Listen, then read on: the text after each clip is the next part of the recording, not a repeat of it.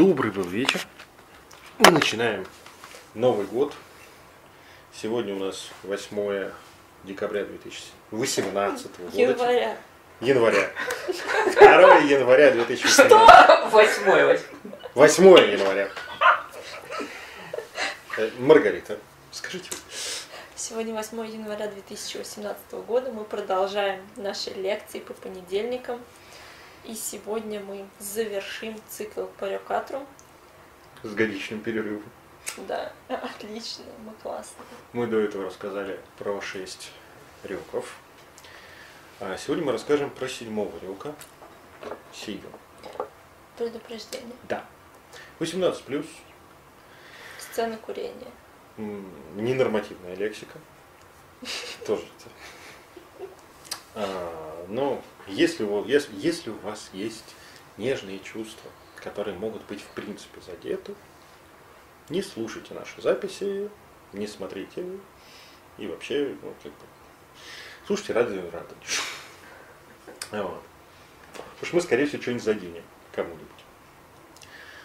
Так, что у нас еще в предупреждении? Ну, типа, все это наше частное мнение по философским вопросам. Мы не представляем никаких религиозных организаций. Нас туда не взяли. Что? Нас туда не взяли. На свой пока денег не хватило. Иначе пришлось бы такой баннер делать на записи, что это от лица такой-то организации. Ну, в общем, прошу прощения за все эти дисклеймеры, но наше законодательство требует обезопаситься. Ну что ж, собственно, Сигин. Да, мы действительно прочитали до этого целый цикл по рекам, по рекатру и все остальное. Сделали перерыв, связанный с тем, что последний рек, рекиня, богиня, а, Нет слова рюкини. да, да, вот я его только что придумал. А, последний рек, Сигюн, это очень личная тема, и мы очень долго собирались на то, чтобы в нее зайти, чтобы суметь о ней рассказать. А так как мы долго собирались, то, скорее всего, мы могли, точнее, наши слушатели могли подзабыть о том, что такое рюкатрово, основ- основные положения, основные темы, основные реки. Ну, благо у нас В предыдущих сериях. да, в предыдущих сериях. Ну, мы вначале расскажем об этом, хотя сначала нужна актуальность. Почему вообще взялись за это? Потому что нас очень просили, если честно. Мы получили, мне кажется, больше десятка заявок. А прочитайте про Сигюна, прочитайте про Сигюн. Мы не хотели. Да. И до последнего пытались как-то отнекиваться, но поняли, что надо эту... Прежде чем мы перейдем к египетским богам, надо все-таки Рюкатру добить. Да, благо мы являемся жрецами этого направления. Это наши тяжкие обязанности. Окей, в предыдущих сериях. Что такое рюкатра и вообще о чем это речь? Рюкатра. Рюкатра. Что? Давай. Рюкатру это одно из направлений северной традиции. Есть асатру, который почитают в основном асов, ванатру, который почитают в основном ванов, и рюкатру, м, маленькая группа долбоебов отщепенцев, которые почитают в основном тех, кого они называют реками. Больше их никто так не Да, называет. это так между собойчик. Это йотуны. Йотуны и турсы, великаны северной традиции. Мне кажется, задавали вопрос, я забыла, как, как мне, в общем, ответить, почему, собственно, реками называть, а не йотунами. А, Это термин э, американский, мгм. ну, англоязычный, в, сери- в середине, даже во второй половине 20 века. 20 века придуманный от слова Рёк, рёк, сумрак. сумрак, да. И они типа сумеречные боги. Ну, если помним такое знаменитое слово Рагнарёк, это сумерки богов. Да, вот, собственно, Рёк это корень, в конце который говорит о сумерках. И действительно красивые сумеречные боги, плюс еще такая вещь. Великаны, турсы, йотуны во всех сагах северной традиции в основном выступают как противники главных героев. Или, Да скажем, ладно. и, скажем так, их культов, за редким исключением, э, исторически к моменту, когда были записаны саги, практически не осталось. Да, при этом, основ- скажем так, есть не среди почитаемых асатру да, и древними скандинавами божеств, асов, ванов, э, скажем так, вкрапление реков, да, знаменитая богиня охоты Скади, по, по Эдам это просто откровенный великанша, пришедшая мстить за своего отца, которого убили, опять же, не без Локи поучаствовав. Вот, он тоже поучаствовал. И она находится в кругу асов, да, в совете асов. Да, нужно также понимать, что в северной традиции... Локи тоже. Локи, да. А также Хейль, которая особого культа нам неизвестен, но она была активной участницей всего этого процесса. Еще несколько персонажей можно назвать, которые там, то принимают асов в гости, то организовывают какие-то сейшины с ними, да, варят пиво и все остальное. Потому что они активные участники САК, но напрямую их как бы, почитание а, неизвестно. Да? И как говорится, поклоняться великанам и турсам, англи, английским и американским товарищам не захотелось, им хотелось ввести новый термин, более красивый. Поэтому стало рекатру верные рекам, верные сумраку. Да, потому что асатру это верные асам, а ванатру верные ванам. Так, что мы еще должны сказать про это? Кроме термина. Кроме термина. А, мы используем два основных понятия. То есть помимо а, девяти миров Игдрасиль стандартных, а, всеми используемых, мы используем еще два термина достаточно активно. Это Мидгард и Утгард. Причем Мидгард мы используем не только как мир людей серединный, серединный но и как все познанные части всех миров до которых может дотянуться человек, где понятно, где ясно э, и где изведано то, что происходит. Э, это касается как внешнего мира нашего, так и внешних миров других, плюс и внутреннего мира человека, где он про себя знает, понимает, осознает. Э, и Утгард – это в противоположность ему место поле некое, неструктурированное, где до конца неизвестно, что происходит, а, причем это как в психике человека, так и вовне. Это может касаться и других миров, и нашего мира. А, это такая зона непознанного. И между ними лежит, собственно, сумрак, приграничная зона, в которой в основном если мы берем Рюкатру, то и происходит основная работа, и работа с богами на границах ведомого и неведомого, да, и с собой. Познанного и непознаваемого. Да, и с собой, и со всем остальным. Люблю сравнивать как раз с кастанедским наговалем и тоналем, если кто читал.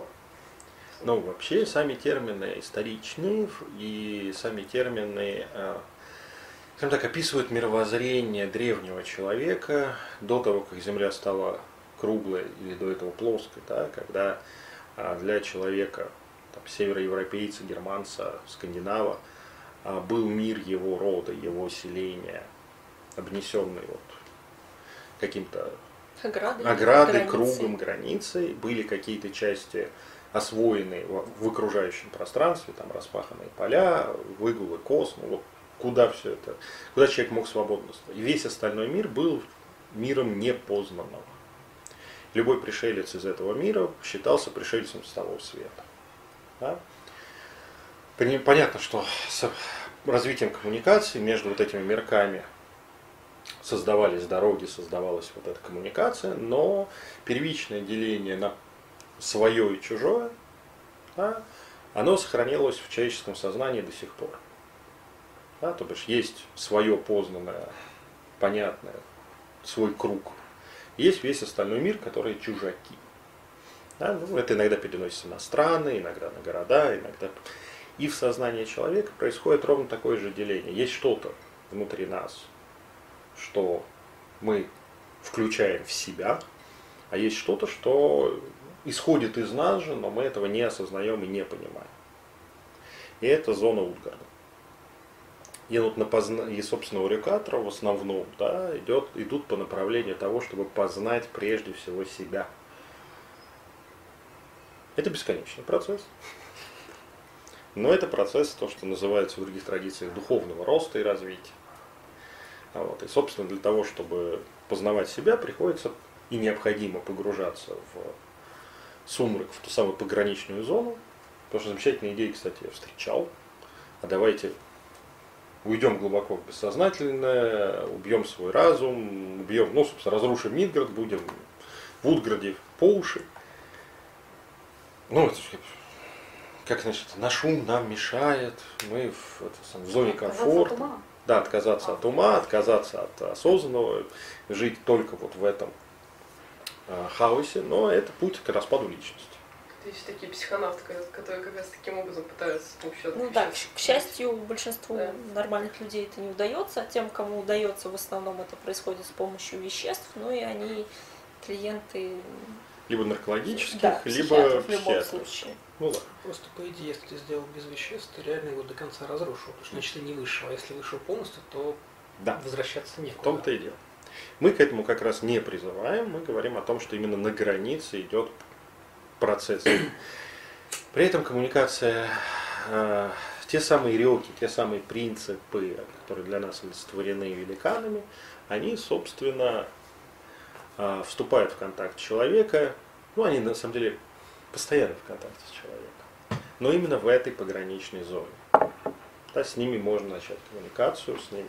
И они помогают этому процессу. Ты это самое уточни, потому что ты говоришь принципы, угу. и сейчас народ решит, что это, короче, архетипы. А, не, не, не, не.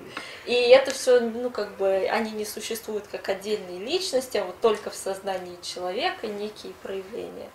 Ну, мы считаем, что это не так. Да. Что они существуют как отдельные личности, как сущности энергетические, в том числе поддержанные, конечно, и принципами, ну, общими мирозданческими, и каком-то смысле отражающиеся тоже в человеческой психике, но все-таки отдельные. Да.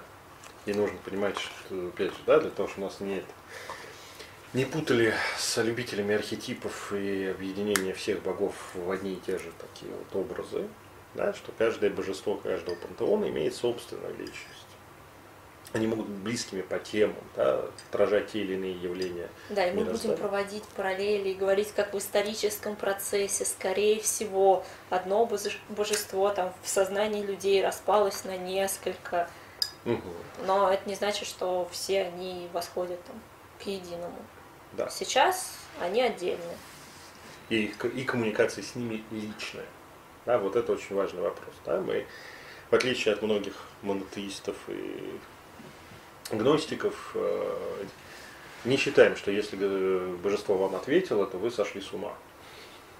Да, для, для нормального язычника чаще всего коммуникация с божеством индивидуальна и иногда ответ звучит и в голове, иногда окружающий мир дает тебе сразу ответ через какие-то посылы, сигналы. Да, иногда не сразу, иногда просто пизды.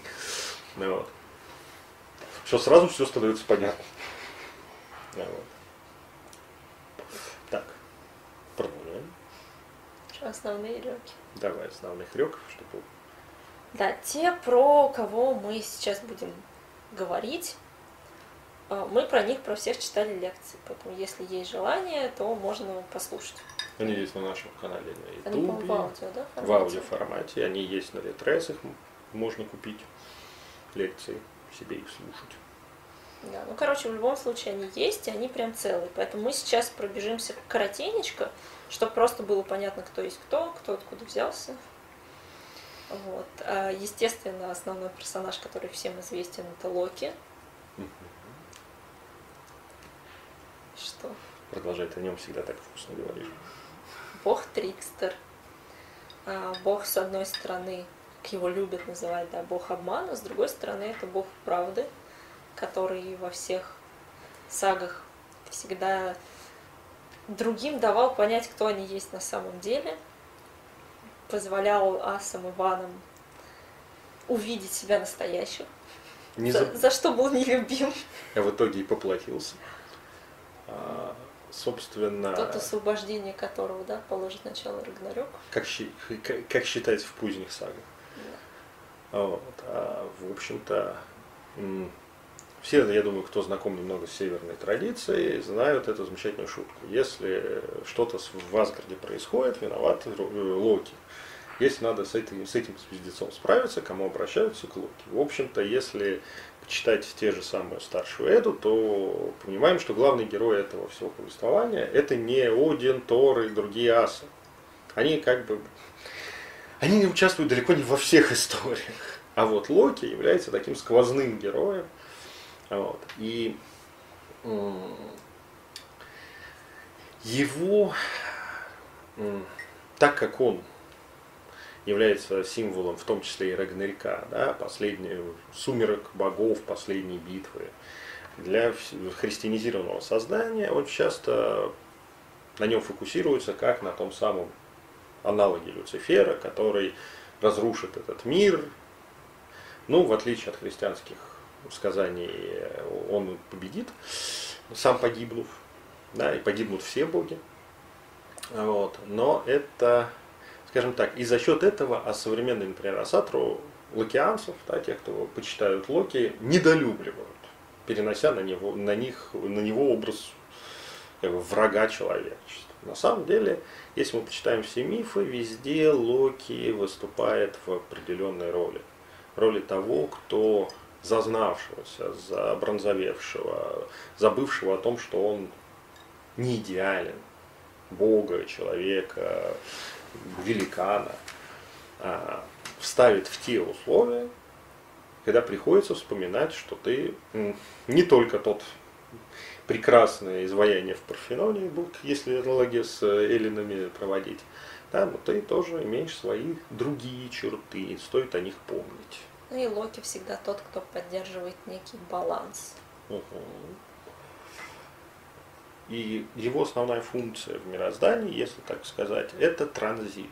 Тот самый транзит, если мы переходим к представлениям Рюкатру, да, транзит между Утгардом и Мидгардом, да, между непознанным, и за счет этого идет динамика развития и поступает новая энергия в познанную часть да, и познанной частью в Утгард, за счет чего какая-то часть Утгарда структурируется, да, становится доступным и возможным к проникновению как таковому. Да, и вот этот транзит – это принцип Локи. Что еще про него сказать, кроме что он рыжий ебан? Да, личность крайне своеобразная. А, можно о нем говорить очень пафосно, но в личном общении, конечно, скажем так, все гейсеры Локи, которые он накладывает, задачи и задания, это всегда вопрос, и коммуникация с ним всегда идет вот этот на грани того, что а ты все ли ты правду о себе знаешь? Готов ли ты быть честен самим собой? А если готов, тебе замечательно у тебя все получается. Если ты где-то себе пиздишь, там ты и въебешься. И правила Локи, которые мы вывели, как ну, ну так оно звучит. Че? Озвучь красиво. Будь честным с собой. Гениально, ты это уже сказал два раза. Мне хотелось твоим голосом. Ведь как же наш стендап? Дальше едем. Давай. Так, кто? Ангербода. Угу. Ангербода – это великанша, хозяйка железного леса, мать чудовищ. Она по некоторым данным считается официальной супругой Локи, по некоторым нет.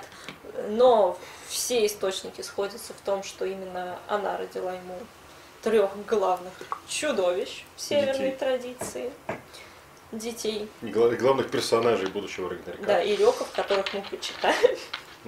Это Хель, Йормунганд и Сурт. Господи, какой Сурт, я сама Сурт чего? Фенрир. Фенрир. Я уж думаю, как, как, когда успели. Да? Нет, Сурт предвечер. Офигеть. Круто. Да. Поговорили о Локи. Зараза. Да, пафос сбил. Все удачно. А, при этом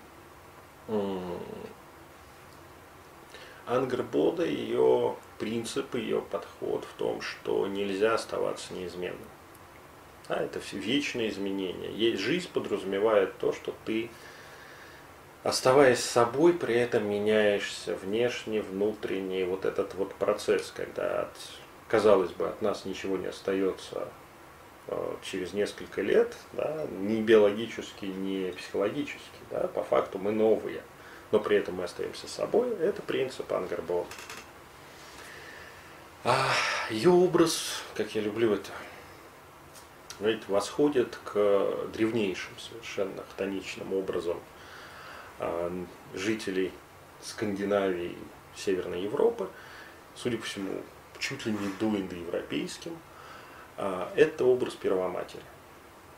Да, матери всего, которая и рождает все, и она же принцип смерти всего. Да, вот это вот богиня рождения и смерти, богиня природы, богиня жизни, как неразрывной части всего этого процесса.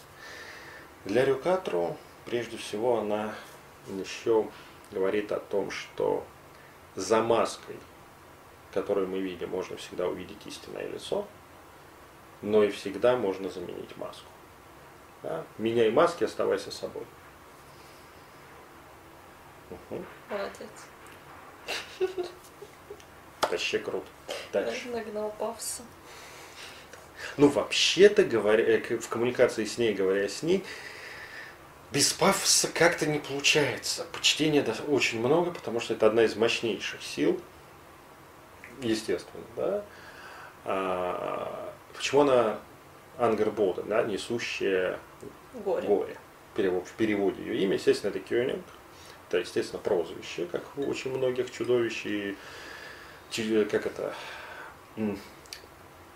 не тех, кого хочется называть по имени, живя вот в древнем поселении в Скандинавии. А, потому что... Они как Волан-де-Морт. Да. Но это оттуда взята Роулинг, идея э, вообще о том, что некоторых, не, некоторые силы не стоит называть по имени именно на клип. Потому что несущее горе, потому что для людей а, тогдашнего периода а, вмешательство сил природы в их налаженный хрупкий мирок не могло принести что-то более, что-то, что-то кроме горя. Да, но одновременно... Любое серьезное изменение, в общем-то, это проблема. Да, миграция, там, изменение путей миграции животных, изменение климата, э, ледник растаял, ледник появился, осень пришла раньше или осень пришла позже. Каждый раз это кризис, а в некоторых случаях это пиздец. Да? Снег не выпал. Угу. Или снег выпал раньше. Да, да. Плыл, плыл ты домой, а море замерзло. Не вовремя. Все. Чаще всего это заканчивалось финалом существования. Вот, поэтому вот этот вот богиня природы, да, дикой природы, неосвоенной, естественно, носила такое прозвище. Угу. Что дальше? Дальше. Ну, и вопросы приветствуются, естественно. Мы так можем. Может, целую статью Википедии ну. Да, мы сейчас вам пересказываем статью Википедии. Которую будешь писать. Угу. Ну, это норм, да. Угу. Окей, дальше едем. Хель. Красавица Хель. Богиня смерти. Спасибо Марвелу, теперь ее еще все знают. Как Хеллу. Ну, Хелла а это, это допустимо, да? да, достаточно часто ее называют и так. Кстати, если уж про, про это сказали, Суртур, почему он так назван там? Это тоже нормальный вариант? А, потому что в написании его имя, в том числе в некоторых северных языках, пишется и так, просто это нечитаемо. Mm. Спасибо нашим переводчикам ну, возможно, и американским тоже. Ну и потом у Марвела там же есть отличия, там есть в некоторых с некоторыми богами, там есть отличия в написании имен, э, в родословной, в родословной. А, вот. Ну, ну вот, э, Локи брат Тора, это он его дядя. Хель дочь Один. Да, да, да. Удача. Вот. Он, Но мы сур, к Сурту мы чуть позже еще дойдем. Так, Хель. Хель. Богиня смерти. Богиня смерти, властительница Хельхейма, как мы считаем, скорее всего, это более позднее да. божество. А, и изначально, как мы уже сказали, Ангребода была и богиней смерти тоже. Вот, но э, скандинавский пантеон, он трехслоен. Самая ранняя часть это йотуны, самая поздняя часть это асы. Есть еще промежуточные ваны, которые, скорее всего, немножко к другой культуре просто относятся. Вообще очень похоже, что Скандинавия, ну вот то, что мы называем северной традицией, это, это тот редкий случай, когда сохранились в рамках пантеона все слои э, культурных изменений. Да, судя по всему, э, в эти места приходили новые народы или осваивали что-то новое, менялась культура и появлялись новые боги. Но вместо того, чтобы вырезать предыдущих, в этих суровых местах приходилось договариваться и жить бок о бок, впитывая друг друга. Да, и, скажем так, а, во многом турсы это боги культуры охотников-собирателей, то, что сейчас называют. До неолитической культуры, когда человек жил с природой в постоянном контакте, и именно она была источником его, дикая природа, источником его существования, еды, ну и смерти. Ванны – это неолитические божества.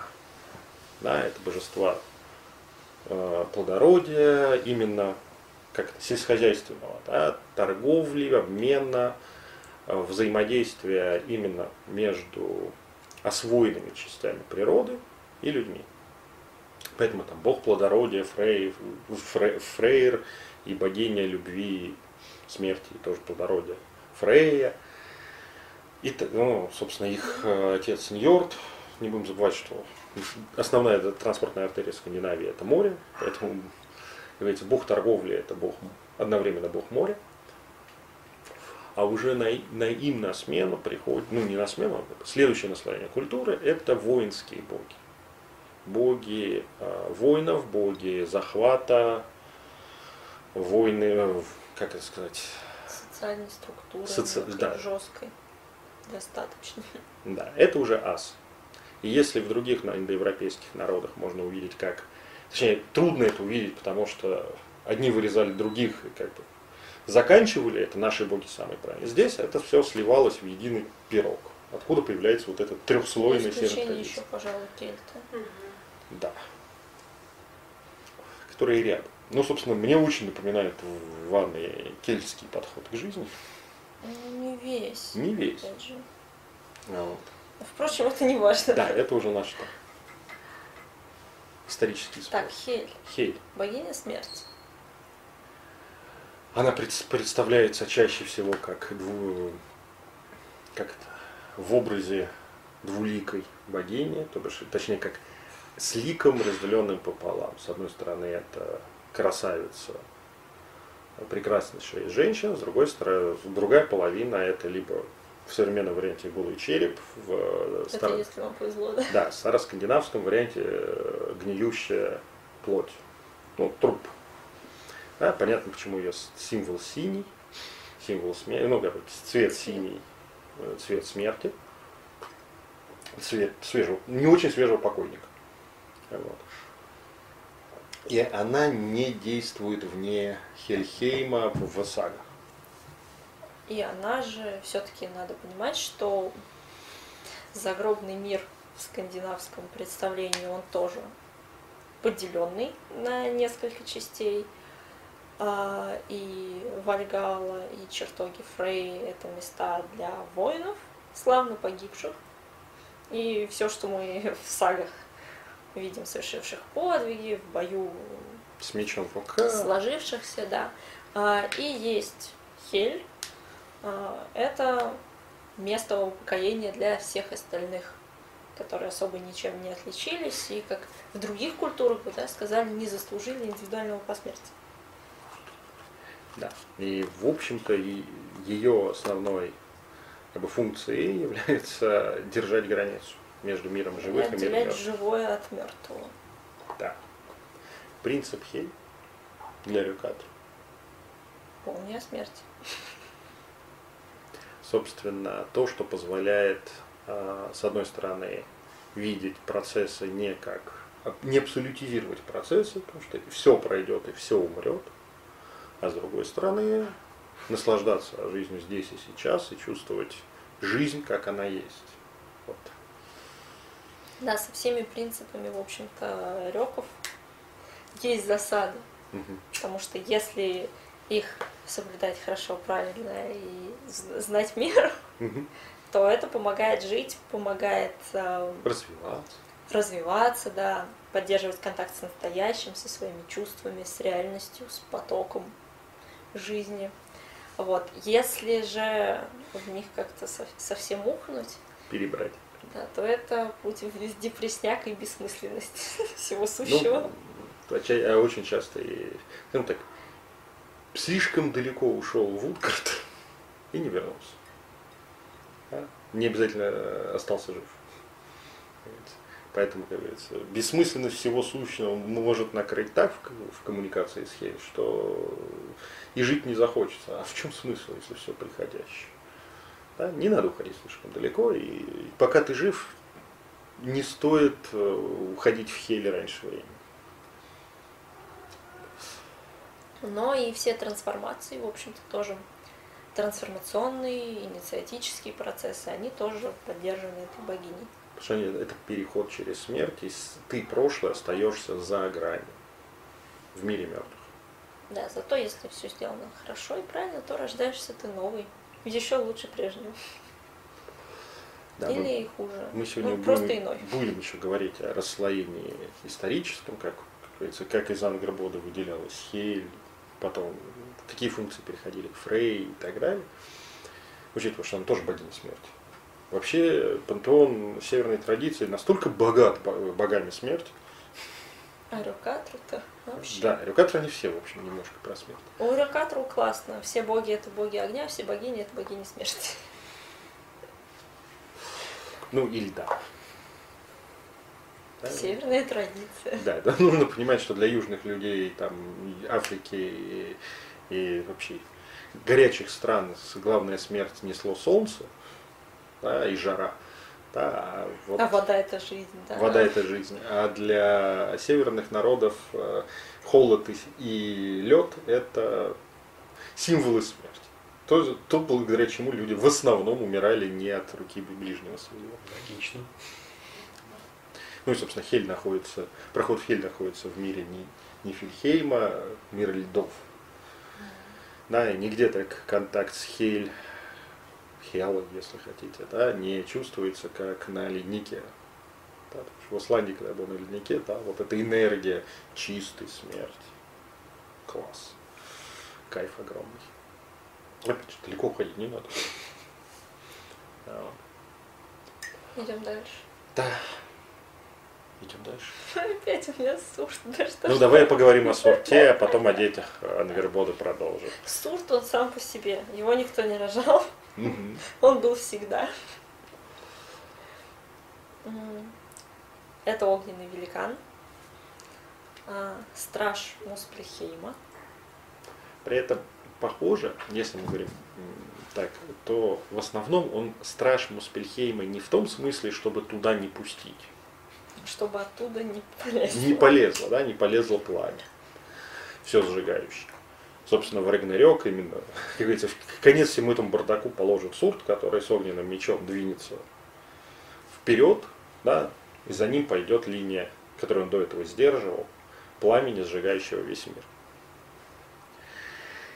Опять же, если мы говорим о древних представлениях до ванов и асов, то очень похоже, что Сурт это солнечное божество. Да, это а, божество того самого солнце растопляет, которое рас, топит льды. И мир Муспельхейма это мир вот этого жар, жары, которая приходит и из-под льда появляется уже земля, ми, миры как таковые. Да? Изначально был Муспельхейм и Нифельхейм. Да. Учитывая, что как раз появление человека в зоне Скандинавии приходится на отступление ледникового периода, то как раз с Солнцем люди, в общем, туда и шли. Да. А, и если мы берем имя сурта и прямой перевод его черный, посмотрим на Солнце без очков, сдвинем взгляд, вот у нас, пожалуйста. Увидели сурта. Увидели сурта, да, и черные пятна в глазах по полной программе. Да, его еще красиво называют опаленным. Да? Ну, потому что это синоним в староскандинавском. Ой, как добиться черного цвета? Опалить на огне. А вот. А, в некоторых современных э, идеях, э, которые я не разделяю, его возводят к отцу Локи, что все должны быть друг другу родственниками. Вот. Но то, что пламя Сурта и пламя Локи, они во многом связаны с тем, что Локи во многом транзит огня Муспельхейма, вот этого жизненного, но сжигающего огня, который может с одной стороны дать жизнь, с другой в малых дозах, а в больших количествах просто уничтожить. Да, но в том же смысле, в каком он транзит какой угодно энергии. Да, куда угодно. А вот.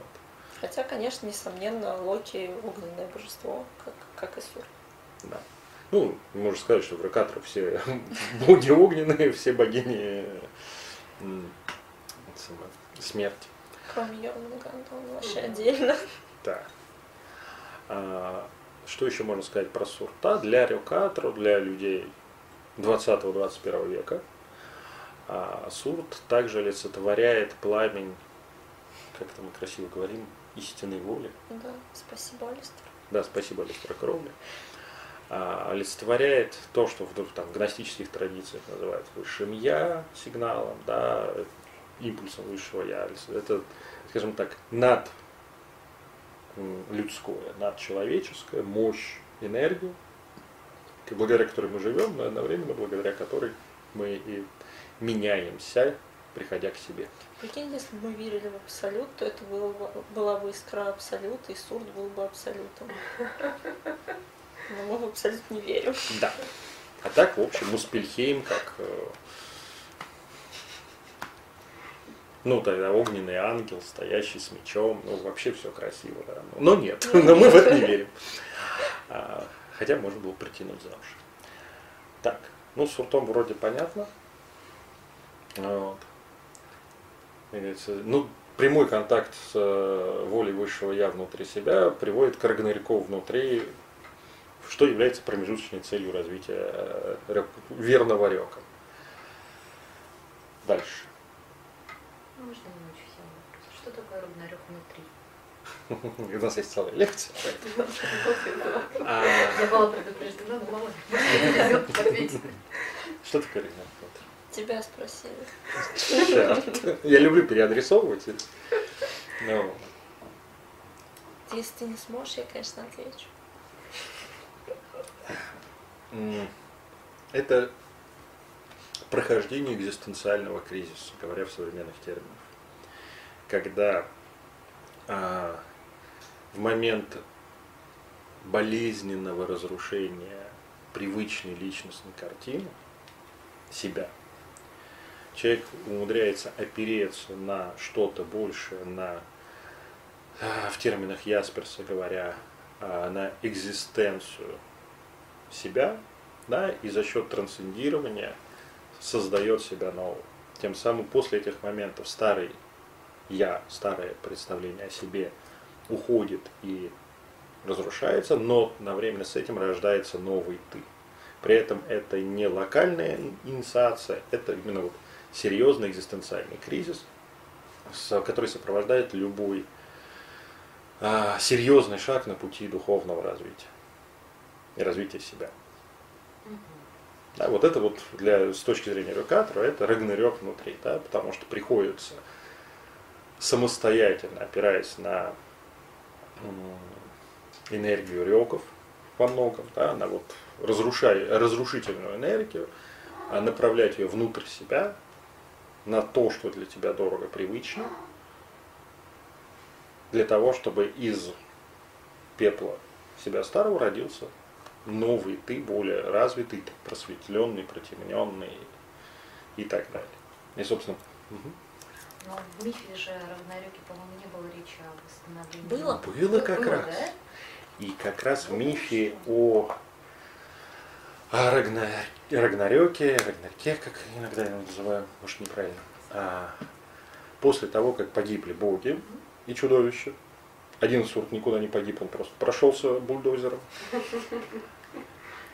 Из Хель выходит возродившийся Бальдр, убитый до этого, с чего начался Рагнарёк, а вот по легендам. И начинается новый мир. Да. Выходят два оставшихся человека, ну, понеслась, да? То бишь, и появляется, и, собственно, Бальдер становится новым верховным божеством, вот, сын Одина. И начинается новый мир, другой. Да?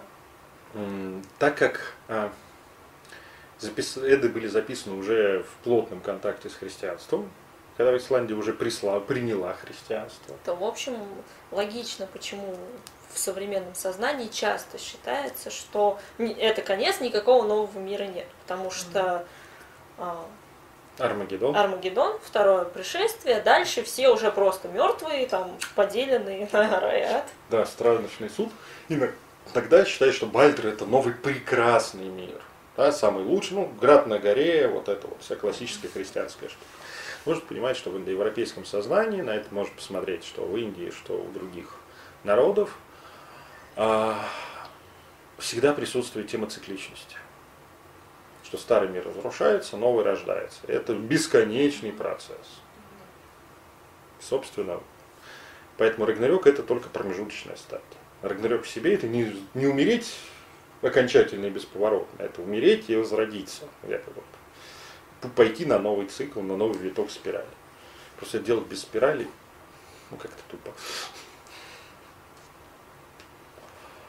Так, теперь можем переходить к Фенриру.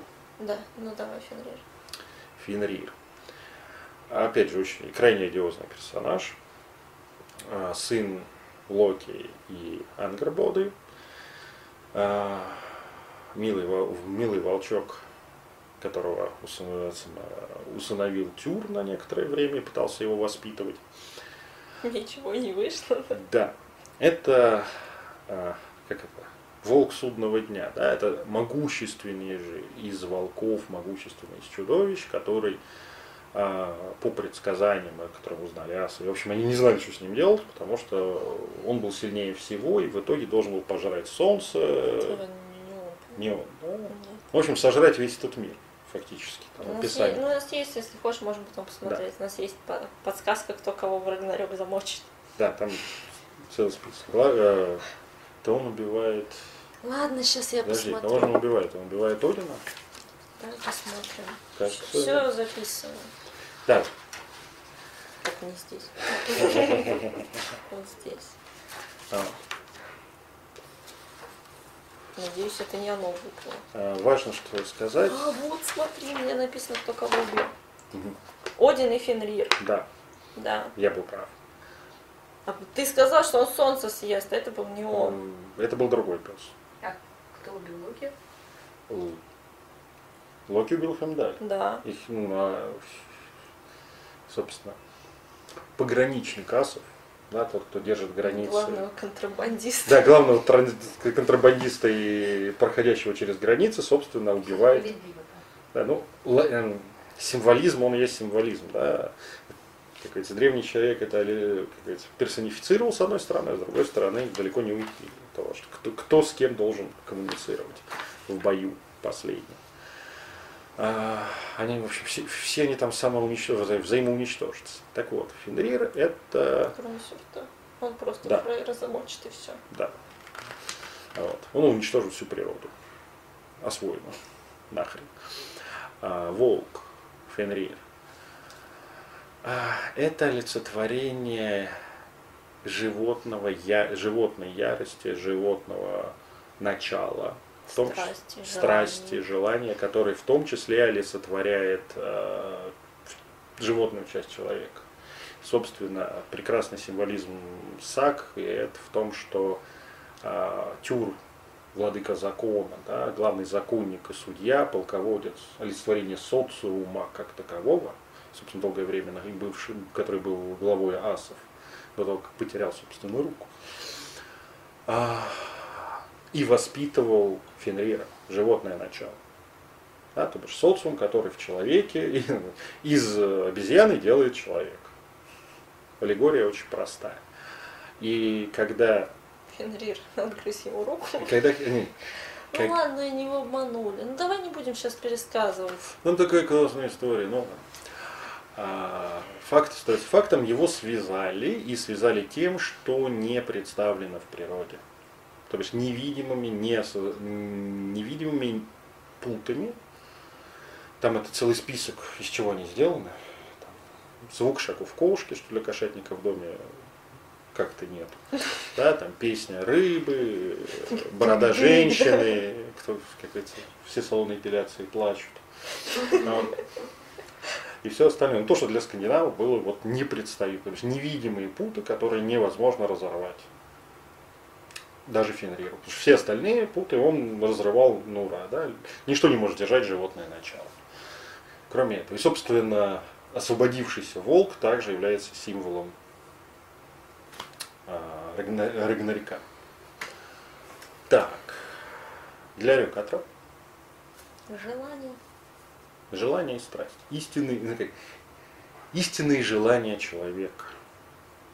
Те, которые есть в нас, которые мы с одной стороны контролируем, с другой стороны подавляем, и без контакта с которыми невозможно испытать удовольствие и счастье от жизни. Но с другой стороны, если свою жизнь отдать в пасть Фенриру, да, тратить, потратить только на свои животные удовольствия, то, во-первых, она будет недолго, уголовный кодекс никто не отменял, вот, а во-вторых, э, перестанет быть человеком. И тот самый Мидгард будет уничтожен.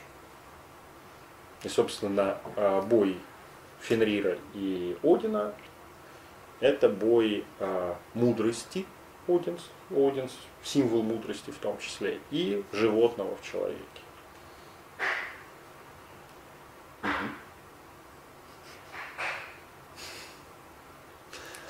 Спецэффект. Закрой дверь, пожалуйста. Марик. Угу. Кто дальше? Йормунганд. Йормунганд. Змейка. Да, мировой змей, вечный противник Тора на этот раз.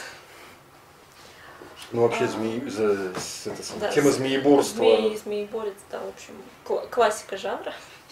Да, без этого нет. А, Йормунганд – это символ и границы, и пограничника одновременно. Сын Ангреболда и Локи.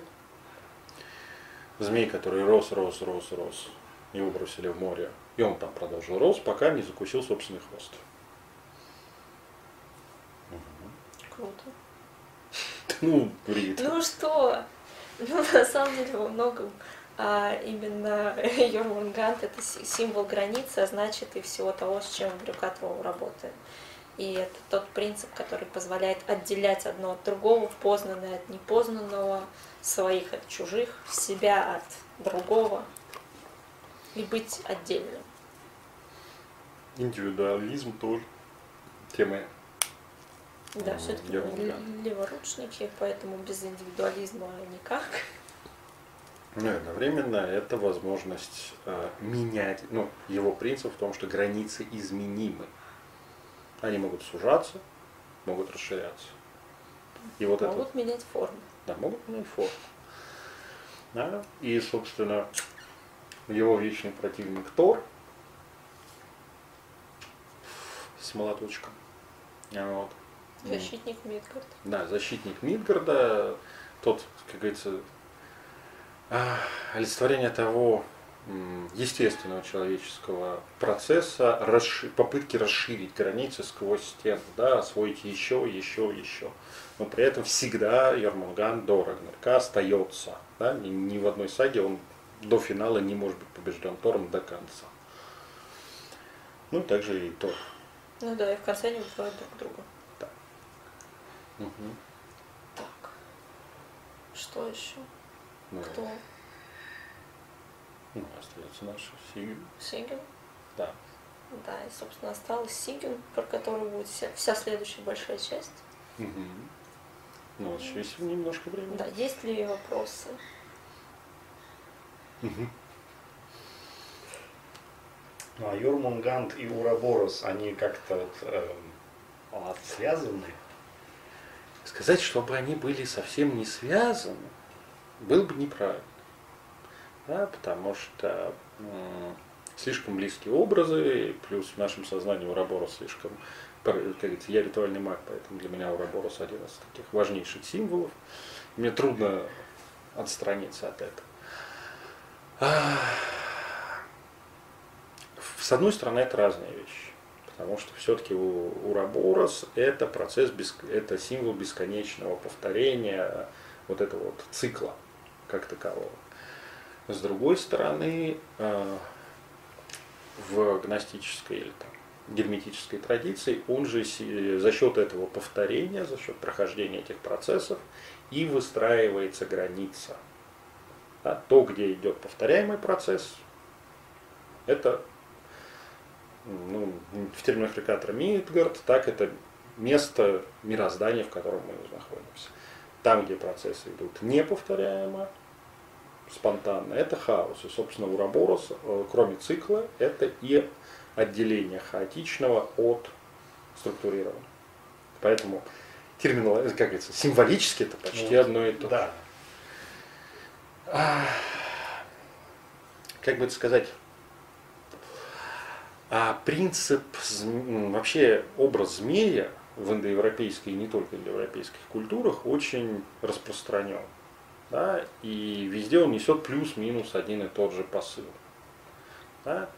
И удивляться то, что в разных культурах мировой змей или змей, кусающий собственный хвост, олицетворяет почти одно и то же, не приходится. Да, ну и здесь, как всегда, вопрос тех терминологических рядов, которых мы придерживаемся. То есть если мы говорим в рамках герметической традиции, это будут одни термины, тот же уроборос, да, если мы говорим в рамках рюкатру, то это будут другие термины, и даже ту же карму мы предпочтем там называть вирдом. Хотя, по сути, это исключительно близкие понятия. Ну, индоевропейский корень, он как бы никуда не девается. А разве в северной традиции есть карма? Есть а вирт? в северной традиции есть вирт который плетется тремя норнами, да, которая одна, которая отвечает за то, что было, одна за то, что происходит сейчас, другая за то, что будет.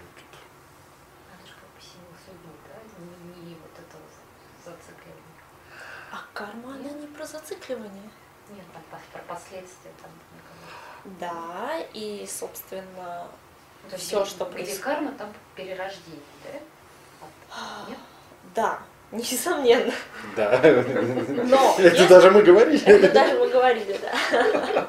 Что понятие кармы без понятия перерождения это плохо. А, да, но в общем-то, если мы разбираем скандинавское понятие вирт и приводим его к современным терминам, то это даже карма, только названная по-другому. Потому что, во-первых, Вирт не является, э, вирт, источником вирта не является ни этот мир, ни эм, кто-то из божеств. Даже не Норны, даже Норны, они не его источник. Они его не создают. Они его как бы нормализуют в этом мироздании. Да? Это некий не объясняющийся в северной традиции вот, исторической, да, некий принцип того, что у мира, у богов, у всего, что есть в этом реальности, есть своя судьба, свой путь, который задан тем, что было ранее, что уже сплетено. Да, это вот Предыдущая а, карма. Да, да фактически, ну, смотрим предыдущая карма. Да, то уже сплетено, что нельзя поменять, собственно, Есть прошлое. История. Что? Есть история, да? Еще раз. Ну, история. Ну, Кливо все-таки не совсем. В, у, у Эллинов все-таки это не, не Клио, у них также есть э, три старухи, плетущие э, Мойры, Мойры да, судьбу мира. А, у них, собственно, индоевропейский, опять же, корень, да, вот они все на месте. А, это то, что уже случилось. История это понятие более позднее. История вообще в индоевропейских народах появляется там, веке в, где-то в, три, в первом веке до нашей эры а, вообще появляется понятие историзма как такового. А это скорее предзаданные факты, какие Да, есть то, у что тебя. уже есть. Да, ну, то, что выросло, то выросло. И мир, как говорится, начав свой путь сближения Муспельхейма и Нифельхейма, да, он сразу создал некий вирт. То, что в нем появятся йотуны, в нем появятся асы, ваны, вот, все понеслось.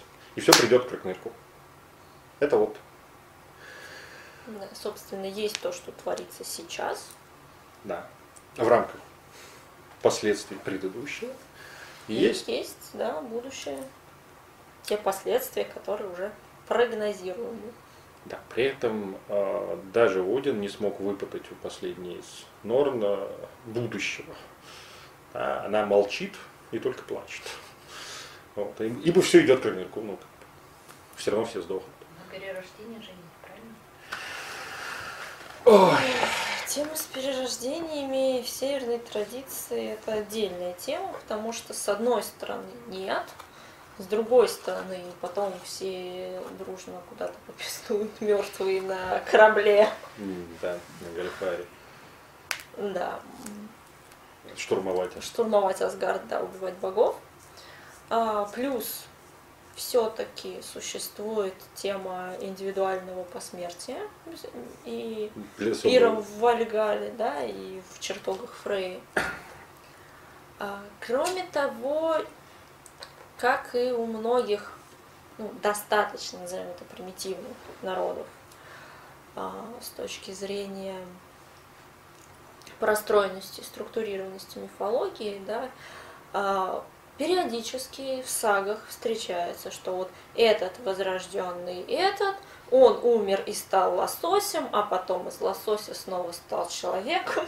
Да, там это. И что в скандинавской, что в кельтской мифологии, в, не в основных сагах, а в побочных, это присутствует. То есть в том или ином формате вера в перерождение а, в бытовом сознании соседствовала абсолютно нормально вместе с верой в Вальгалу, вместе с верой там, в Хель. Хель и все остальное. Ну, Не говоря уже про родовые перерождения Мгм. внутри рода. То есть, а вот это его дед возродился, в нем огонь. И пошел совершать новые подвиги. Почему он такой классный герой? Ну, потому что, понятно, это вот возрожденный герой такой. Да, и, собственно, нужно понимать, что это наше современное сознание требует красивой, четкой схемы, чтобы одно не противоречило другому. А то, что в сознании наших прекрасных предков, в том числе скандинавских, совершенно не обязательно вот эти логические простроения, что главное, чтобы отражало ощущение, да, вот, Поэтому э, на одном и том же перу, условно, может звучать сага о том, как э, у Бога так, так и была свадьба с такой-то там богиней, или, э, как это сказать, тут. Они очень часто любили это, сочетаться с кем-нибудь из йотунов, да, вот произошло что-то такое. Следующая сага, другая богиня, жена этого бога, все, так, подождите, а где это? Развод, та- тапочки по почте, где вся вот эта история? Нет, никого не волнует. Понимаю, это еще идет от того, что они записывать начали очень поздно. Все это Естественно, передавалось записи были и, христианскими, плюс от региона к региону все равно все эти предания немножко разнились. С именами богов там тоже отдельная песня. Ну так, не основных, а Вообще тот источник, который все так радуются скандинавские язычники, Ну, Эды. эды, да, у них хоть есть, в отличие от славян, которые пишут вот прямо сейчас на коленке, а древний, как на древнюю мудрость автор жив.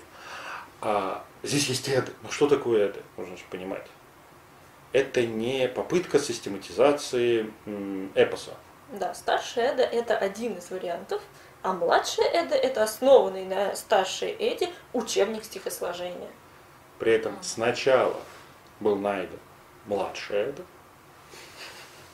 Да, это учебник стихосложения для скальдов, как писать э, висы и так далее, саги на примерах, ну, с примерами из старшей Эды, выдранных кусков, с объяснениями, почему здесь так и так. да, с а, приложениями с именами богов, кёнингами, приличествующими случаю и так далее. Ну, такое-то.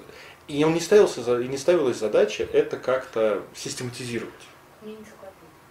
Да, это, это учебник стихосложения. Это, как бы, что мы можем узнать про историю, там, представление об истории России по учебнику... Анализ стихотворения Пушкина. Анализ стихотворения Пушкина или по учебнику русской литературы за девятый класс. Ну, как бы...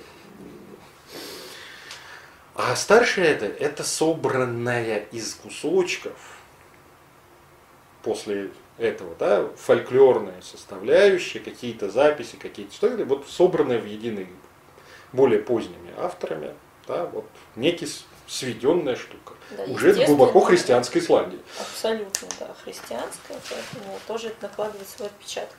Да, поэтому э, и для и плюс к этому для древнего человека, ну, например, э, вера в перерождение мы встречаем в эллинистической культуре просто вот как ну, нормальная штука. Ну, этот вот бывший тот-то, все нормально. Ну, привет, узнали. А с другой стороны смотрим на мифы и легенды Древней Греции, даже не адаптированы. Э, а где здесь колесо кармы, где все? Да, аид, аид. И герои полубоги на Олимп, все. Та же схема. А, а, а как же? А вот нужно еще понимать, что для древнего человека, крайней мере до христианского в Европе, священный текст должен быть, быть устным.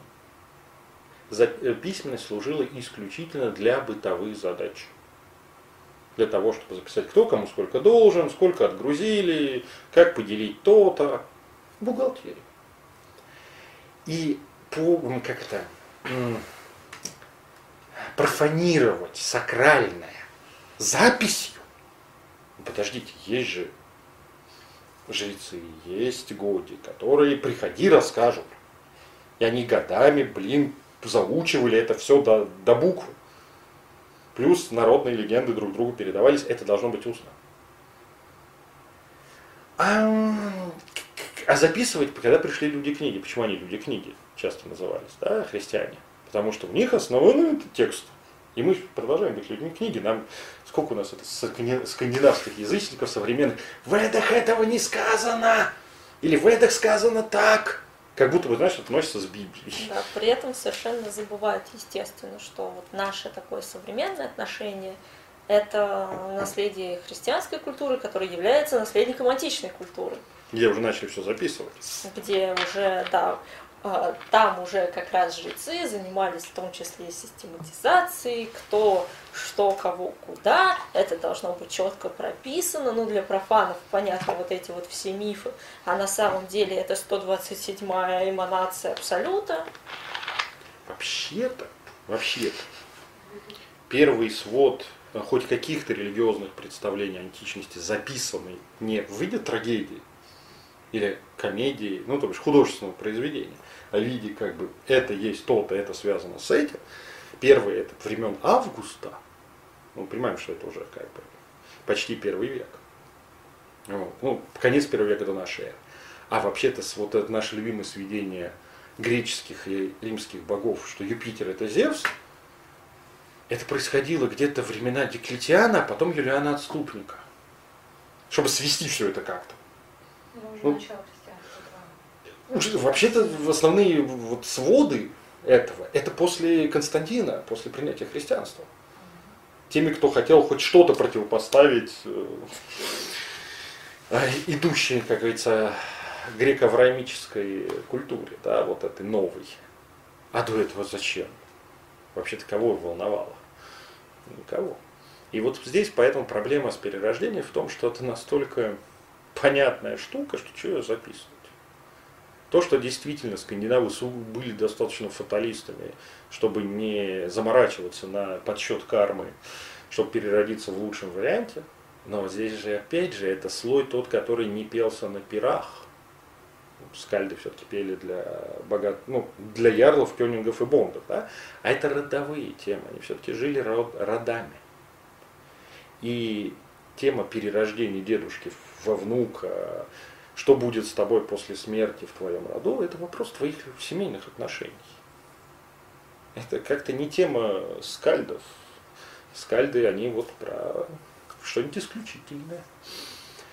Поэтому мы, есть большой шанс, что мы огромный кусок, например, мифологии, в той, которой жил простой землепаша с Скандинавии, просто не знаю. Откуда? Все уж можно по сказкам как-то это находить, но все очень поздно. Так. Ну что, перерыв? Что, наверное, да, перерыв. Да, мы делаем перерыв. Продолжаем. Запись пошла. Мы такие диктофон.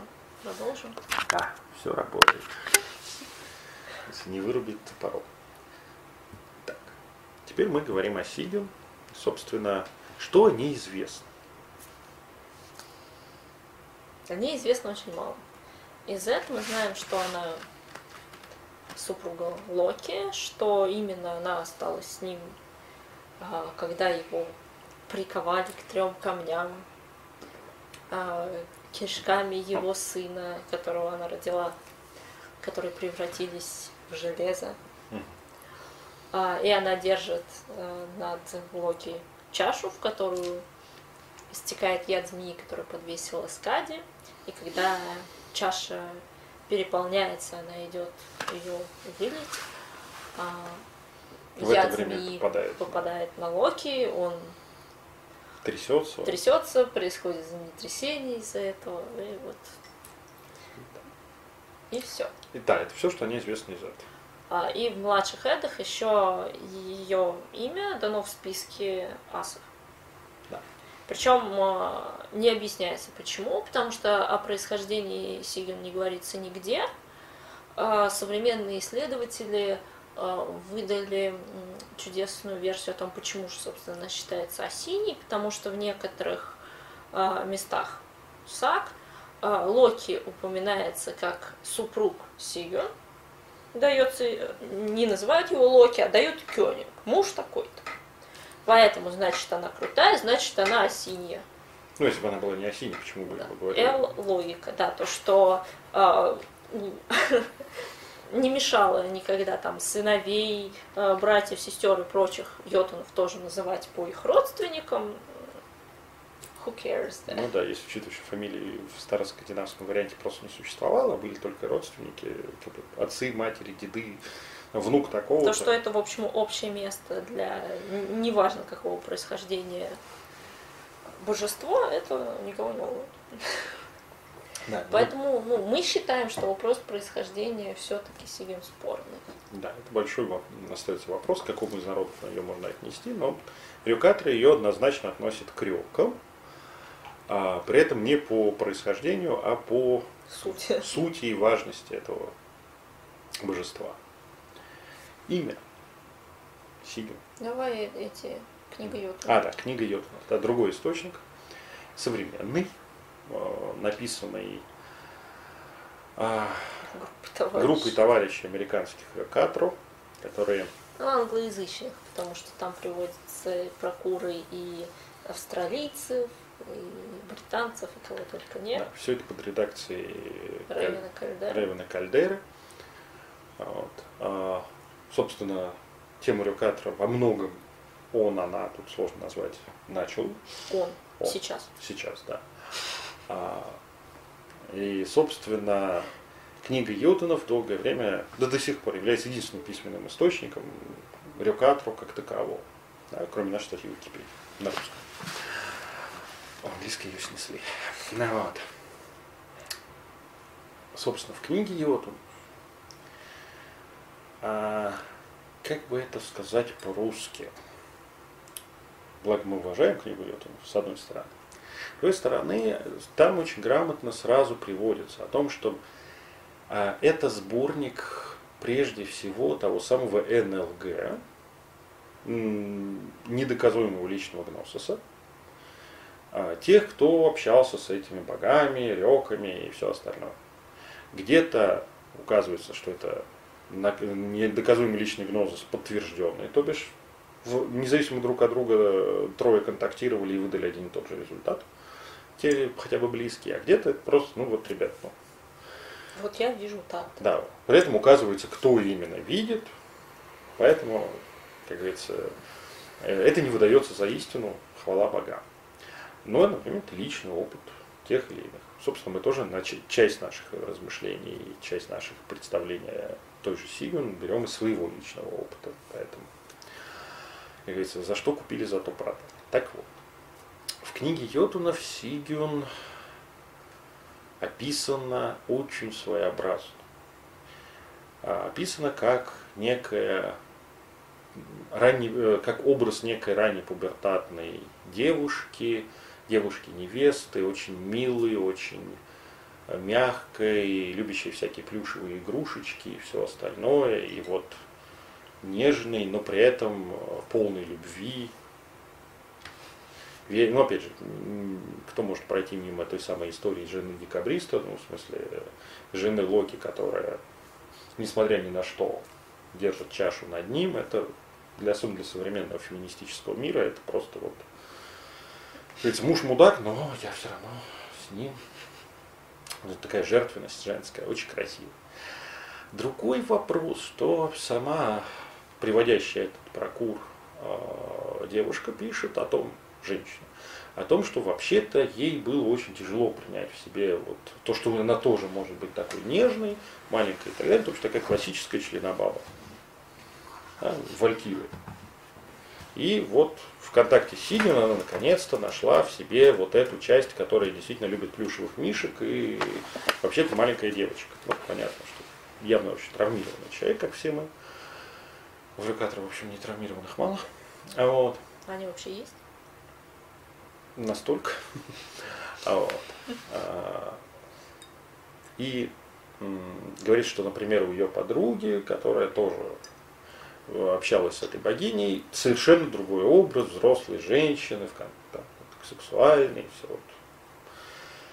Поэтому говорит, что ну вот здесь очень лично. Да? Это то, что в книге Йотунов.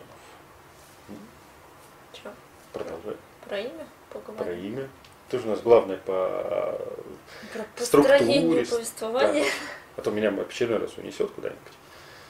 Да, чтобы понять, кто такая Сиган, нам пришлось обратиться к ее имени сначала и именам ее детей и тех кёнингов, которые вокруг этого используются. Да, и к тому, как это все переводится на современный язык. Понятно, что мы не филологи, э, что мы пользовались открытыми источниками, э, и староскандинавским мы не владеем. Поэтому у нас есть переводы, у нас есть то, что мы накопали там, филолог такой-то сказал, что с э, древнего это вот так вот. Да.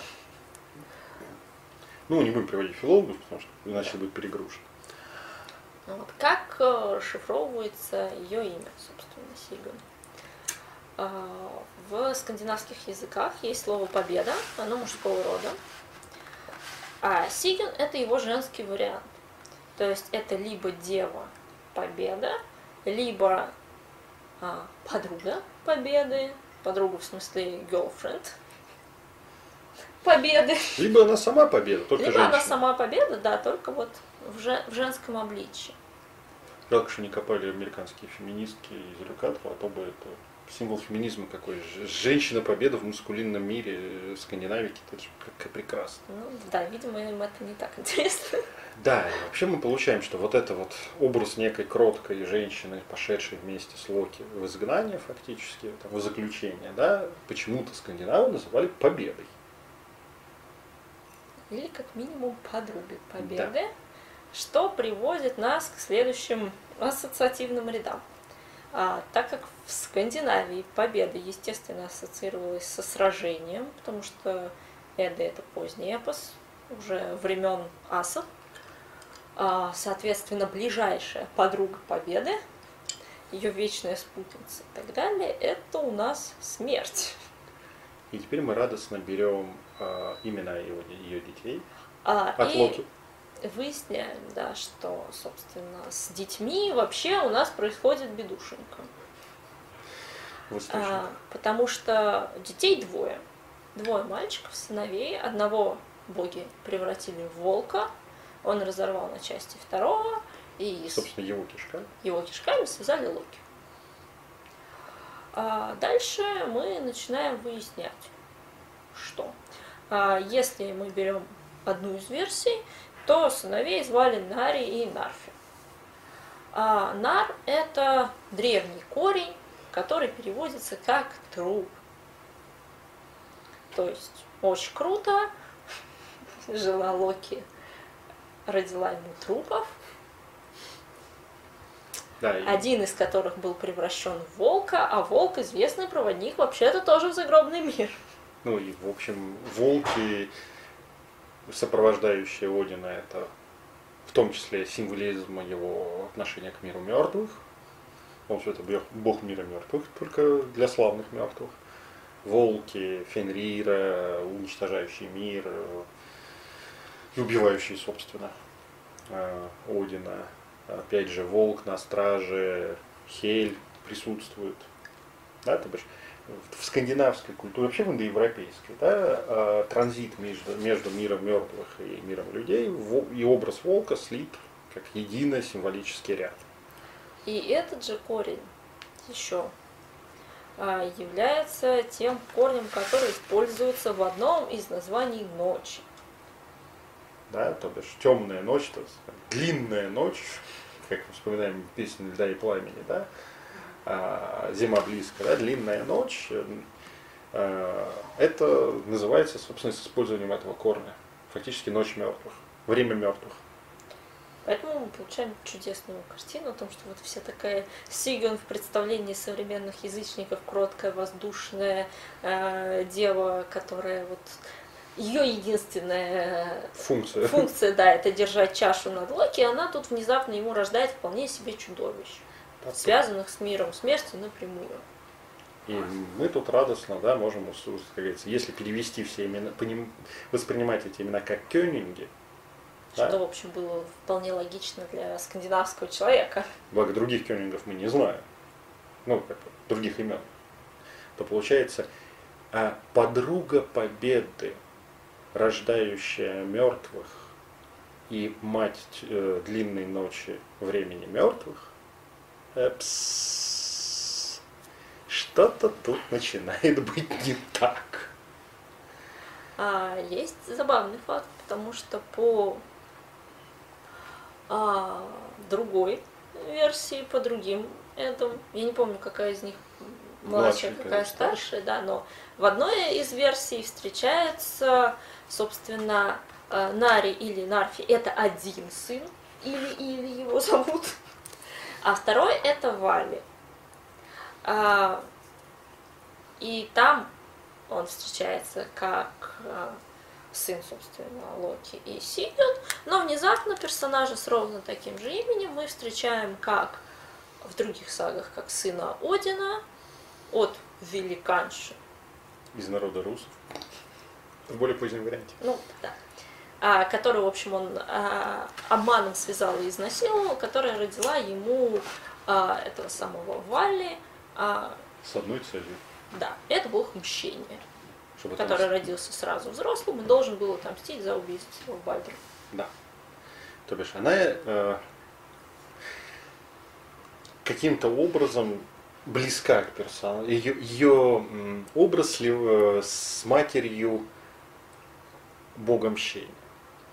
Да, вот снова красиво. Такая милая деталь, да? Да. Учитывая, что мы достаточно часто говорим, что Один и Локи близки как персонажи, помимо того, что они являются, естественно, побратимами, а еще и трикстерство, определенная мудрость, прочее присутствует. То есть, если мы говорим о том, что а, Локи это относится к Йотунам и самая ранняя мифологическая часть, то Один, как относящийся, несомненно, к асам, это, скажем так, одно из более поздних Скажем так, если бы они заменяли друг друга поэтапно, как бы хотелось современному исследователю, то это было бы... Это была бы мутация верховного бога древних Локи, мужа Ангербоды, в образ верховного бога Одина. Но так как, sorry, история, как это, история мифа и народов нелинейна, то получается параллель, да, близнецы фактически, ну, классический близнецовый миф. А, Близнецы Локи и Один побратимы, и, судя по всему, в разных вариантах, кто кому муж.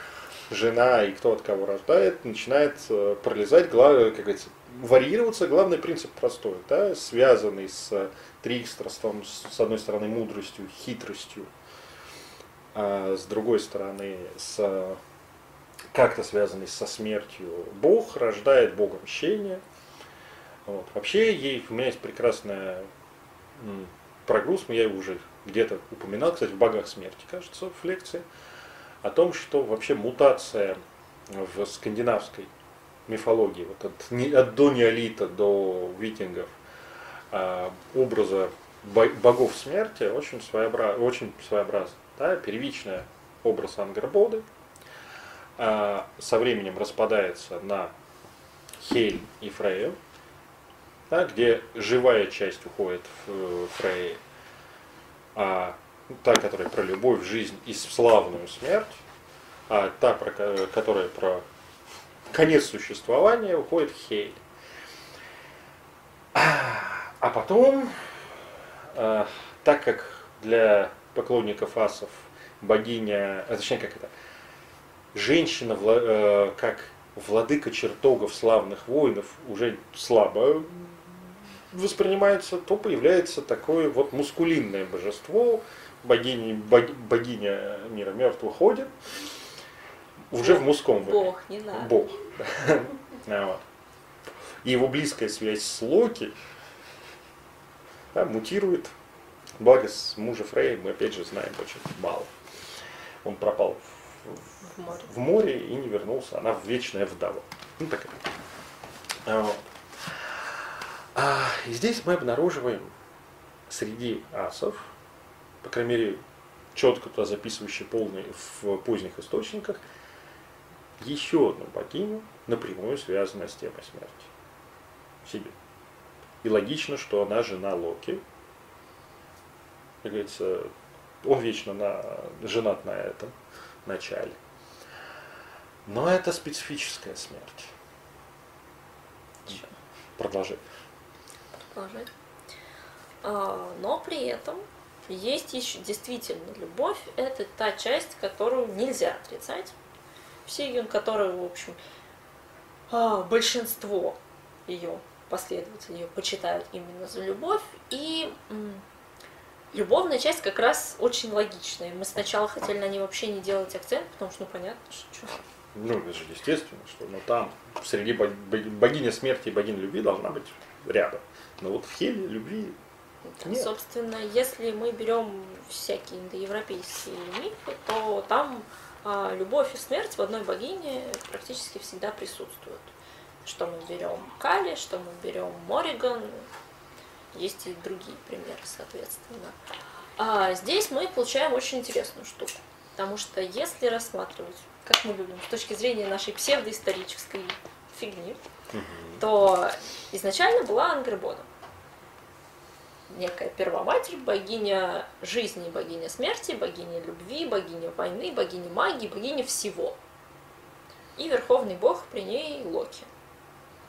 Бог всего мужского, огня, транзита, движения, оплодотворяющее начало, мудрость, вот это вот все. Традиционное мужское божество.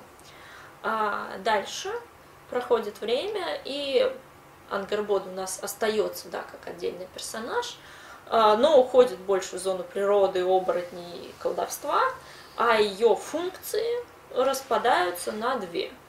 На Фрею, которая из ванов, а, и на Хель, которая, соответственно, из Йота.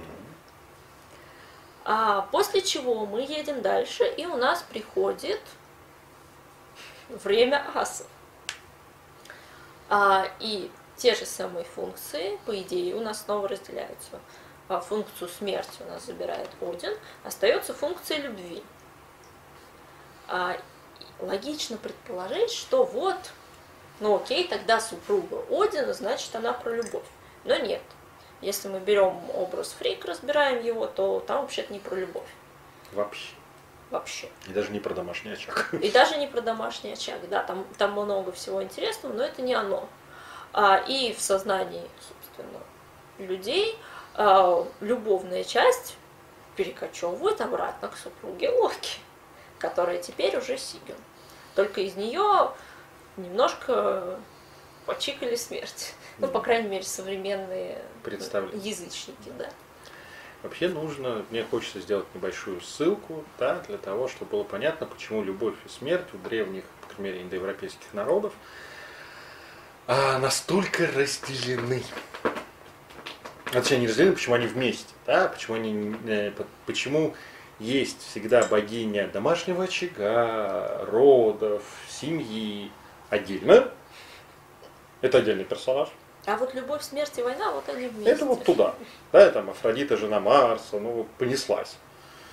А, она Ареса. Афродита, если она да, Ареса, и mm-hmm. Венера, если она жена Марса. Mm-hmm. Да? А Мориган, которая вот все в себя вобрала, классика, классика. Потому что сто... почитаем непредвзятым взглядом те же греческие трагедии и все остальное. Функция любви вообще не про э, счастливую личную жизнь. Это зло. Да. Либо это проклятие, либо как максимум вот самый позитив, что из этого можно получить, она толкает на подвиги. Ты получишь индивидуальное посмертие, за тебя запомнят твои дети, внуки, останешься в веках. Да? Да, то бишь, вообще-то для в течение сотен тысяч лет для нормального человека любовь вообще не повод для э, семейной жизни. И тем более для радости. Да, тем более для радости. Потому что э, брак – это союз хозяйствующих субъектов. Это необходимый для выживания союз между мужчиной и женщиной. Это про род, это про хозяйство, да, про размножение. Да, а вот это вот нахлынуло чувство, которое всегда у людей было, да, ну, вот эту всю красивую схему сосватали родители удачную невесту, она нарожала детей, продолжили род, вырастили, все хорошо, блин, портит нафиг. Смотрим скандинавские саги, хоть и всем известные ныне э, перепетую кино сагу про Рагнара Брока, что у него с любовью тут же проблемы вечные. Так, только, полюбил, тут же это какая-нибудь хрень творится. Да, что Сигурд со своими любовными похождениями. Ну, да, если мы начинаем разбирать по, по сагам Эдам образ да, той же Фрей, мы внезапно обнаруживаем, что она одновременно прекрасная дева любви, а с другой стороны она превра... в, в половине случаев превращается в страшную старуху с длинными когтями, из, из, по которым стекает кровь. Вообще в представлении древнего, древнего человека любовь это то, что устраивает пиздец. И сложиться от этого прекрасного чувства, это вот самое оно. Да, вот не надо любви в семейной жизни. Там должно быть взаимоуважение, там, совместный быт, все хорошо. Вот. И похоже у скандинавов, а, смотрите, в пантеоне асов, так как он не вырос из ванов, а наложился, а, должна была быть своя богиня любви. Ну вот ну, где? А ее там нет. Жена Тора, она про как раз плодородие, про ну, то самое семейное счастье, золотовласое, прекрасное, но не про любовь. Там просто нету их. Да, не бывает, чтобы не было. И мы обнаруживаем Сигин, который акт безус, безумный и с точки зрения самих скандинавов, абсолютно идиотского поведения той самой жены, которая Локи введен в круг асов, нужно понимать это. Да? Он побратим Одина, то бишь он ас с точки зрения скандинавов, хоть и йод, но это никогда никому не мешало. Его, его род отвергает, он фактически становится outlaw. При этом не просто изгоняет, еще и фиксирует, блин, чтобы он чем не натворил. И, под, и осуждает на пытки. Еще очень забавная штука получается из ваших выводов, угу. да, что его связали, по сути, смертью. Там просто если еще как бы... веселее, мы до этого сейчас ну, да, просто вот. Угу. Чем его можно было вообще остановить? этого прекрасного трикстера, который любые границы переходит. Но вот. И дальше его жена, вместо того, чтобы повести себя как нормальная скандинавская женщина, ну, то бишь, окей, выйти замуж за брата. Сказать нахуй, да, мне Да. нужен следующий муж. Да, она делает то, что можно сделать только по безумию. Уходит с ним в изгнание. Безумной любви. Да? Что очень напрямую отсылает вот к этому теме. Да? И неудивительно, что такая любовь рождает ночь мертвых, рождает трупы. И понятно, почему она подруга победы. Да? Плюс, похоже, это богиня победы в том числе, но той победы, которая, как это сказать, у нас называют обычно первой победой. То бишь, победил, да. Добился своего, да. А последствия только труп. Да? Зато все получилось. Любовь довольна. Вот. Мгм. И здесь получается вообще замечательная вещь. Дарк уже начал. Да, очень так. Зашел красиво. Да, как раз то, что мы хотели о чем говорить дальше. э, Здесь получается замечательная штука. А асы, узнав о предсказании а, Вельвы и о том, что будет Рагнарёк, собственно, что сделали? Попытались его предотвратить всеми возможными способами. Связали Фенрира, Пытались попытались сделать создать бессмертным. бессмертного Бальдра. Да. Сделать имеющегося Бальдера бессмертным. Да. А, и в конце концов связали Локи. Учитывая, что Рагнарёк ведет не к концу мира как таковому, хотя, конечно, это конец мира, а на самом деле к концу богов, это сумерки богов и начало нового мира, а они пересрали собственную смерть. А можно так про богов? Может. И связали Локи. А того, кто проводит транзит между всем, а, с ним застряла в этом пространстве его супруга одно из проявлений смерти. А дальше, если мы берем змею как символ и как символ и в основном привязанный к тому же Йормунганду, к той же самой границе, то получается у нас заперли вместе границу, того, кто ходит через границу, и того, того, куда идти через границу. То есть, по сути, связав Локи таким образом, и Сигюн отправилась туда, а, чудесные боги попытались обмануть смерть и избежать ее. И, в общем, у них все это, как говорится, если брать прям поэтому, у них все это удалось ровно до того момента, пока не освободится Локи. И не начнется Рагнарёк. И начнется транзит. Ну, а мы понимаем, закон физики никто не отменял, если мы капсулируем систему где-то, то давление нарастает. То есть как раз получается, ну, из того, что вы говорите, очень похоже на что взяли как бы, ну, Мид- Мидгард как бы известный мир, да, и просто его закрыли от всего Да. таким образом. Ну, Мидгард, Асгард. Вот. Ну, Мидгард вот, в Рекатра да, да, вот Да, именно это. познанное. Да, Познанное. познанное. Закрыли от возможности И земля стала круглой. Да, и заключили, по сути, самих себе все это. Да. Плюс, опять же, да, не зря э, Локи сковывают когда, да, когда он припирается на пир, знаменитая всеми лилкианцами любимая перепалка Локи, где он всем показывает хуй, а в какой форме? Они собираются праздновать, что они классные крутые, что у них все получается, плюс-минус. Да? Приходит Локи и говорит, вот ты мудак, ты шлюха, ты тоже шлюха, ты тоже мудак. Да, Ну, то есть, ребят, серьезно, там, вот общем, до, до этого звучали много- здравницы и бл- славились друг другу, боги славили друг друга. И вот они такие бронзовее, великий Тор, прекра... мудрый Один, прекрасная и чистая Фрея. Ой, бля.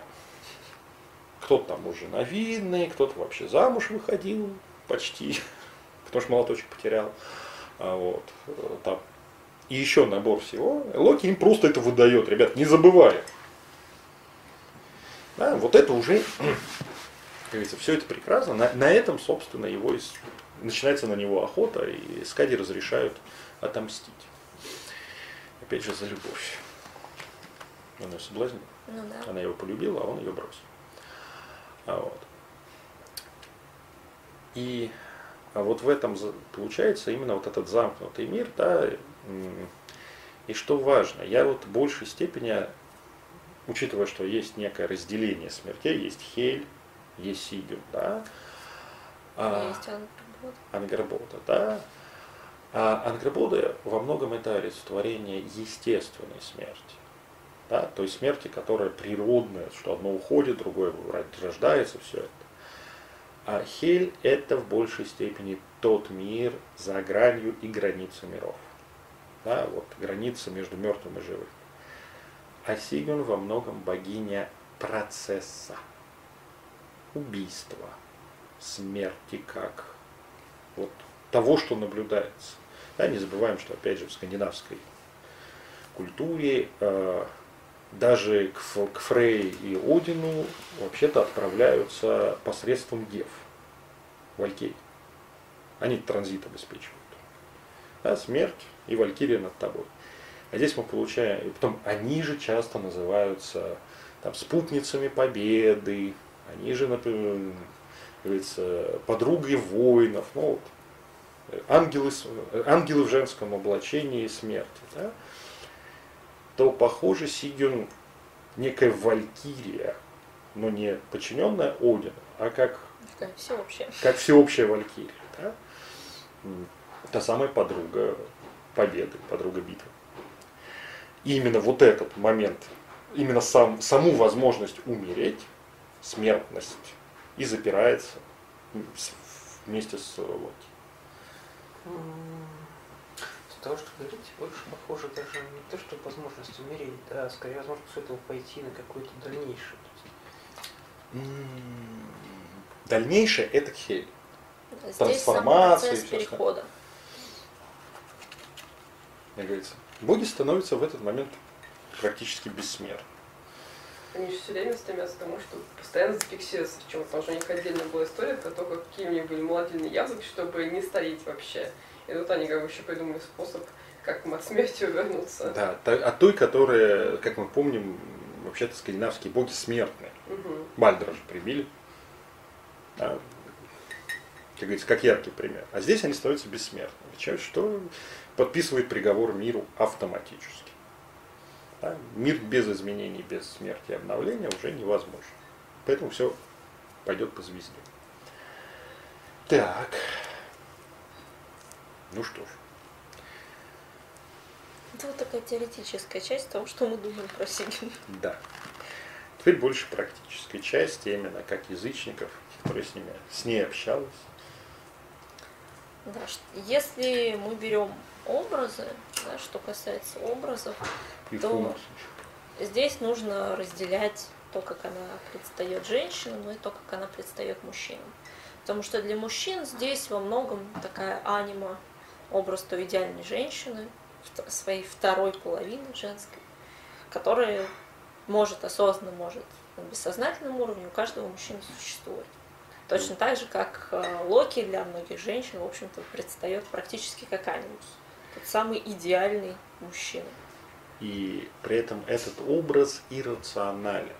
То бишь, это не тот образ, с которым бы ты хотел построить семью, родить детей, вырастить их, и вот в один день, в 90 плюс лет, Да, скончаться. это про ту самую любовь, ради которой и сложиться, в общем, не жалко.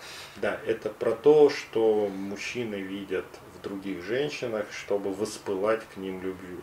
Понятно, что любовь во многом появляется, когда в другой ты видишь отголосок анимуса, и вот тебя Аниме. накрывает.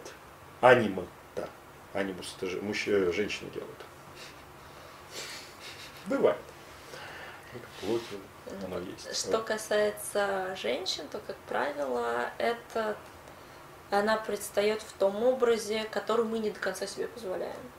То есть это наши части, скрытые от нас самих, либо ну, действительно, да, не- непозволенные, те, которых мы, даже если знаем о них, но стесняемся, считаем, что вот это неправильно. Почему у многих таких суровых женщин, суперфеминисток, таких тру воительниц за все там, да, это а, девочка, которая любит плюшевые игрушки, все такое. У у, у женщин, там, скажем так, а, менее агрессивных, это, но не принимающих собственную сексуальность, это гиперсексуальная женщина. Да? У женщин, например, которые а, не, не признают своей агрессии или там мощи, могу, женского могущества, которое есть, как, как говорится, в них, а, это образ супер агрессивный. да, суперагрессивный. При этом, чем более гармонична женщина, да, чем больше она признает в себе все части, тем больше Сигюн в ее видениях, прокурах и всем остальном начинает напоминать ее саму, просто чуть улучшенную версию. Как говорится, более полною. Да, вот, как цельный образ. Ну, потому что, как говорится, если мы принимаем себя полностью, мы просветлены полностью. Увы, это часто в воплощенном варианте недоступно. А, а это то самый А и если мы перекладываем вот этот образ любви, смерти, богини победы, да, на внутренний мир, как мы любим делать с Рюкатром, да, то а, это верность, это любовь, это преданность, которую она проявляет Локи, на самом деле это верность себе. И это возможность, Сигюн дает возможность заглянуть в себя, увидеть себя настоящего, в том числе скрытые части, те части, которые ты не готов. И она же активно может подтолкнуть к тому, чтобы умереть тебе старому и родиться новому, бо- более полной, более объемной да, версии более себя, близкому к своей некой внутренней сути самости, и той самой истинной воли, да, по которую суд. Да, и очень часто, опять же, при коммуникации с Сигюн а, возникает такая интересная вещь. Мы, нам вообще свойственно отторгаемые нами части транслировать на окружающих, да, видеть их в других. То так же, как и мужское, мужское анима, а во многом это он же только, если бы он был бабой. Да, такая любовь к самому себе на самом деле. И транслируется это на других женщин, да, то, что не достает самого себе. Да, Сигюн во многом ее сила в том, что она возвращает это тебе. Позволяет обрести некую внутреннюю целостность. да, почувствовать вот это вот то, что а, с одной стороны есть абсолютное принятие, свойственное смерти. Да, смерть всегда примет тебя таким, какой ты есть. Да, и именно в смерти ты ос- остаешься тем, кто, ну, становишься тем, кем ты был, есть и будешь. А с другой стороны, она возвращает тебе отторгнутую тобой часть. А, Это очень важный процесс при контакте с Сигом. И в нем нужно еще помнить, потому что голову срывает напрочь. А первые мои контакты с Сигом, как бы это сказать, ну если бы я был юношей, горящим, вспоминая себя где-нибудь 18-19-летним, то навеки бы я был бы влюблен в, фанта- в фантастический образ, являющийся мне в этих процессах, как это, ве- вечно влюбленный в богиню. Да? Ничего, конечно, хорошего от этого не было бы. Э, Взрослое сознание уже развитое позволяло отделить то, что я вижу и чувствую, от того, что это за Вот это богиня. к вопросу, да, о том, что куча лукианочек. Да. Эй, киса, не ешь свет. Лукучего Влюбляются в Локи и говорят, что все это их муж, и как бы до свидания, э, реальная жизнь. При этом очень часто Локи говорит, окей, ему не впадло. Да? А. Что? Происходит?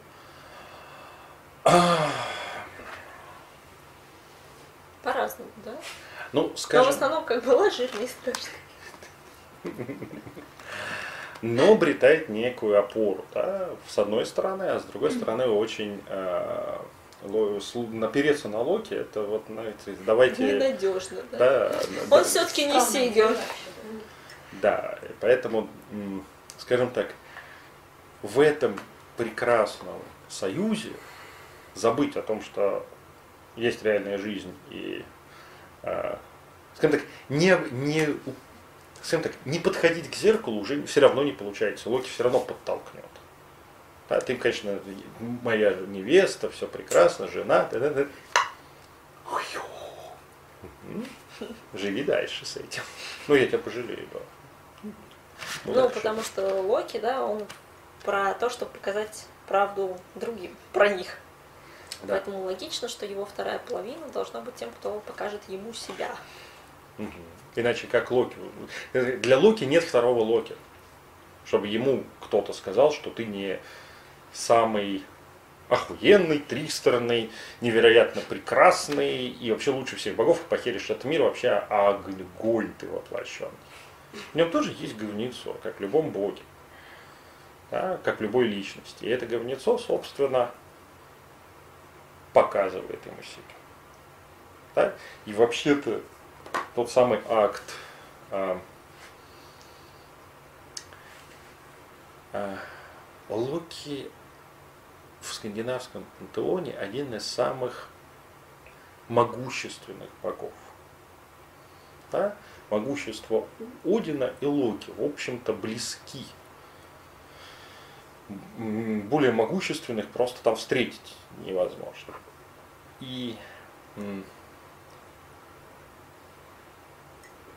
если бы его просто обрекли на муки и яд змеи его бы пытал, ну, как говорится, к боли привыкаешь. К этому состоянию можно было привыкнуть. А вот когда есть чаша, и на время она убирается, ты почувствовал снова. Это же гораздо страшнее. Сигин за счет своей заботы, в том числе из любви о Локи, не дает забыть ему о своей слабости. Что он вообще-то не самое могущественное существо, его вообще-то связали и пытают. Да? Из любви к нему вот это вот самое прекрасное. А вот. То же самое она В делает. смысле, она делает это из любви к нему, Да. а не все остальные. Скади тоже из любви к нему, только не разделенная. Любовь и ненависть. Да, на охоту я, в общем, не поеду. в Слава. После таких проходов по скайпу. А вот. А, И в здесь мы упи- упираемся в то, что как Локи многолик, так и его жена. Для каждого она своя. А, ну что, я думаю, к символизму уже как бы переходить к практике. Да, символы, как всегда, мы даем символы, которые можно использовать, поставить на алтарь и так далее. через который обратиться. Номер один – зеркало. да. Да. Зеркало действительно символ Сигун. А, Естественно, как и чаша. Логично, мифологические образы никуда не деваются. Плюс нужно понимать, что э, зеркал в древней Скандинавии не было. Вообще-то, как причесывались и видели свое отражение в чем? В воде. А где спокойная вода, в которой можно просто увидеть себя? В чаше. Чаша. В тарелке. Плюс змея, плюс волки Ее дети. И... и проводники. Да. А если мы берем цвета, то это красный, черный, красный как цвет жизни, черный как цвет смерти, Да. тьма. А, и белый, но белый не как цвет даже, а как свет, как, как спектр весь. То бишь это не белый, белый цвет, как ну, белая рубашечка. Это именно ну, то, что называется белым светом, да, это то, что вот до разделения э, на радугу. Да, вот это вот соединенные цвета. Золотой. Золотой. Да, символ золо- совершенства. золотой цвет. а, и плюс камень пирит. Золотые кристаллы. Да, они похожи на Да, золото. золото дураков. Да. Мгм. И вот здесь как бы, еще в нем что очень созвучно, о том, что он только выглядит как золото. Ну и дальше спиритом вообще интересно. Плюс его использовали как а, зеркала, плюс из- им же можно высечь огонь. А Значит, это напрямую еще связь с Локи. Собственно, В общем, на- такая. н- вместе с э, этим, как он, кремнием, основной способ добычи огня нашими древними предками. Поэтому идеальный минерал для сиги. Что мы еще брали? Подношение? Отношения. А что подношение? Во многом то, что по-настоящему нравится. В чем не очень приятно признаваться, но вот то, что тебе вот Может быть и приятно, но действительно реально нравится. Да. Ну, это как для той прекрасной воительницы 20 с конца 20 века, начала 21-го, плюшевые мишки. Если бы она искренне вну- внутри не любила плюшевых мишек, но просто по образу уже не подходит, то не сработало бы. А так хочется же. Хочется, поэтому через вот это обращаясь к себе очень легко. Да, то что ты не принимаешь в себе. Но хочется, нравится. Мгм. Чё еще? Ну, дальше. Что дальше? Ну, я... Как это вообще, как- какие действия в жизни, какие ситуации в жизни связаны с себе? Нет, ну акты, безусловно, любви, конечно же, связаны Да, с Сигиной. Тут мы лекцию про любовь под старшими арканами рекомендуем всем. Да, просто ссылка «Любовь под старшими арканами» это вот оно, это говнище, э, пр- прекрасное, Большая. Трехчасовая. Да, э, это прекрасное. Это все про Сигину. Да, это все про Сигину. Причем в хорошем, в плохом смысле, там это, вот оно все туда. И про то, почему любовь так не любят. А, В традиционных обществах вот это, это все там. Что еще? А, акты любви, в общем-то, в свою сторону, заботы о себе, особенно если вы себе этого не позволяете обычно. Хорошая практика, посвященная Сигу. Нет, ну как, как и всем рекам секс. Да, секс, э, просто надо правильно его посвятить, а дальше пойдет так, как надо. Вы, может быть, удивлены, как он пройдет, да? А, потому что это то слияние, будет то слияние, которое одновременно и болезненно, и дальше разграничение. Да? Слияние для того, чтобы потом снова найти себя. Секс под сигу, да? посвященный сигу. А, психотерапия как процесс тоже, в общем-то, очень близка принципам Сигел. Узнать себя настоящего, обрести внутреннюю целостность. К хорошему психологу, в общем-то, Мгм. как на ритуал. Мгм. Так вот. Ну, Да. скажем так, когда я сам хожу на, к своему терапевту, вот, по скайпу и алтарь за спиной, то в какие-то моменты я уже начал ощущать периодически, что если в этой сессии вскроется очередной пласт, который я от себя закрывал, да, то некая а, женская рука, ложившая, ложащаяся на плечо, типа, нормально справишься. Чувствуется. А. М. Я бы сказал, что если это служит внутренним целям, не внешним выпендрежу или там достижению каких-то социальных и иных процессов, а если это именно для внутреннего освобождения, то, например, камен-ауты, да, которые ныне популярны, конечно, но именно когда это личностный акт, для того, чтобы перестать скрывать из се- от самого себя тоже что-то, тоже идет, идут под сигу. Ну и опять же, это соци- фактически социальная смерть, да, когда известный актер матча признается, что он гей, его образ с матча умирает во всем окружающем мире. А вот. Это может быть камин в чем угодно. Да? Главное в том, что тебе сложно принять. что еще можно сказать? Хм. Может быть, вопрос, то на, тон, на тонкий лед вышли личного опыта.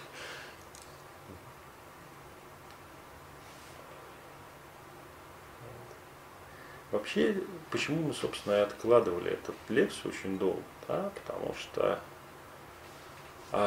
если с Локи, Ермунгандом, Ангербодой и остальными реками контакт может быть как очень тонкий и личный, так и просто с их проявлениями. Да? И они, конечно, всегда трансформационные, но это Там не... гораздо больше каких-то общих мест. Да. То контакт река, верного реком с Сигон всегда индивидуален. И всегда в самой болезненной зоне. В нем очень много боли и очень много успокоения. Очень много вот этой нежности к себе, которую трудно вынести на камеру, очень трудно вынести вовне. Да? И они, об этих кон- общении не хочется рассказывать. Знаете, вот это такое очень интимный процесс самим собой, с которым, даже трудно поделиться с близкими людьми. Не то, что записать. Да? Но без любви к себе, той нежной любви к себе настоящему со всеми гранями, да, какой бы там могучий маг или там э, сильная женщина не была, не был бы ты перед всеми, без э, контакта с собственной и слабостью, и ранимостью, или силой, если ты привык быть ранимой и, и слаб, да, без этого невозможен путь в сумрак ты в любом случае в этом сумраке встретишься с собой. И встретишься с собой без вот этих прикрас. И так как цель Рюкатру обретение в том числе своей цельности, и уже в ней Рагнарика, без седьмого река, без Сигион, это не просто недостижимо. Недостижимо честность перед самим собой. Недостижимо помнить о смерти и помнить о том, что все приходящее. Да, недостижимо расширять собственные границы и чувствовать границы своего мироздания, да, и помнить всегда, что ты твое знание, твое сознание всегда ограничено и будет ограничено вечно. Но оно меняется. Недостижимо контакт со своими истинными желаниями, идущими от своей, твоей природы. Ну и недостижим Рагнарёк, да, как чувство, как, как контакт с своим высшим условным я, истинной волей, пламенем Успельхейма. И образ Сигел, это богиня, это с одной стороны ключ, а с другой стороны это то,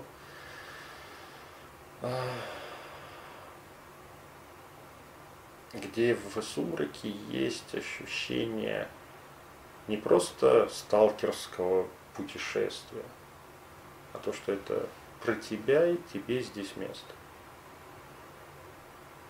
Помни, тебя здесь знают, любят, принимают. Ровно настолько, насколько ты любишь, знаешь и принимаешь себя. Вот как-то так.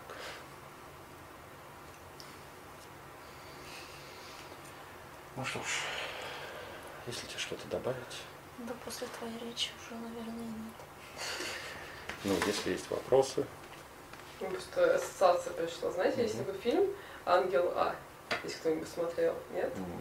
Там есть потрясающий момент как раз, когда, э, собственно, стоит главный герой перед зеркалом, и вот за спиной у него эта женщина, которая типа ангел там, и она ему, собственно, говорит о принятии. И вот этот момент, который очень многих людей трогает, кто смотрит фильм, потому что он прям супер пронзительный. И вот то, что сейчас ты говорил, прям очень сильно созвучно с тем, что примерно там передается. Тоже, вот, тоже именно то, что Ань, по сути, его анима такая, какую он себе вот представлял, какая на самом деле идеальная какая-то его часть. Ему все это говорит о том, как посмотри на себя, и ты себя любишь, и признайся себе в этом. Да. Понятное дело, что не только в скандинавской рюкатре Да. это проявляется. Единственный такой пример вспомнил сейчас. Ну что ж, на этом, я думаю, нам стоит завершать. Спасибо. Спасибо. На этом мы завершаем весь цикл Арюка. И мы, наверное, оставим ссылки под видео на все остальное. Да. Что называется, чтобы был цельный курс. Мгм.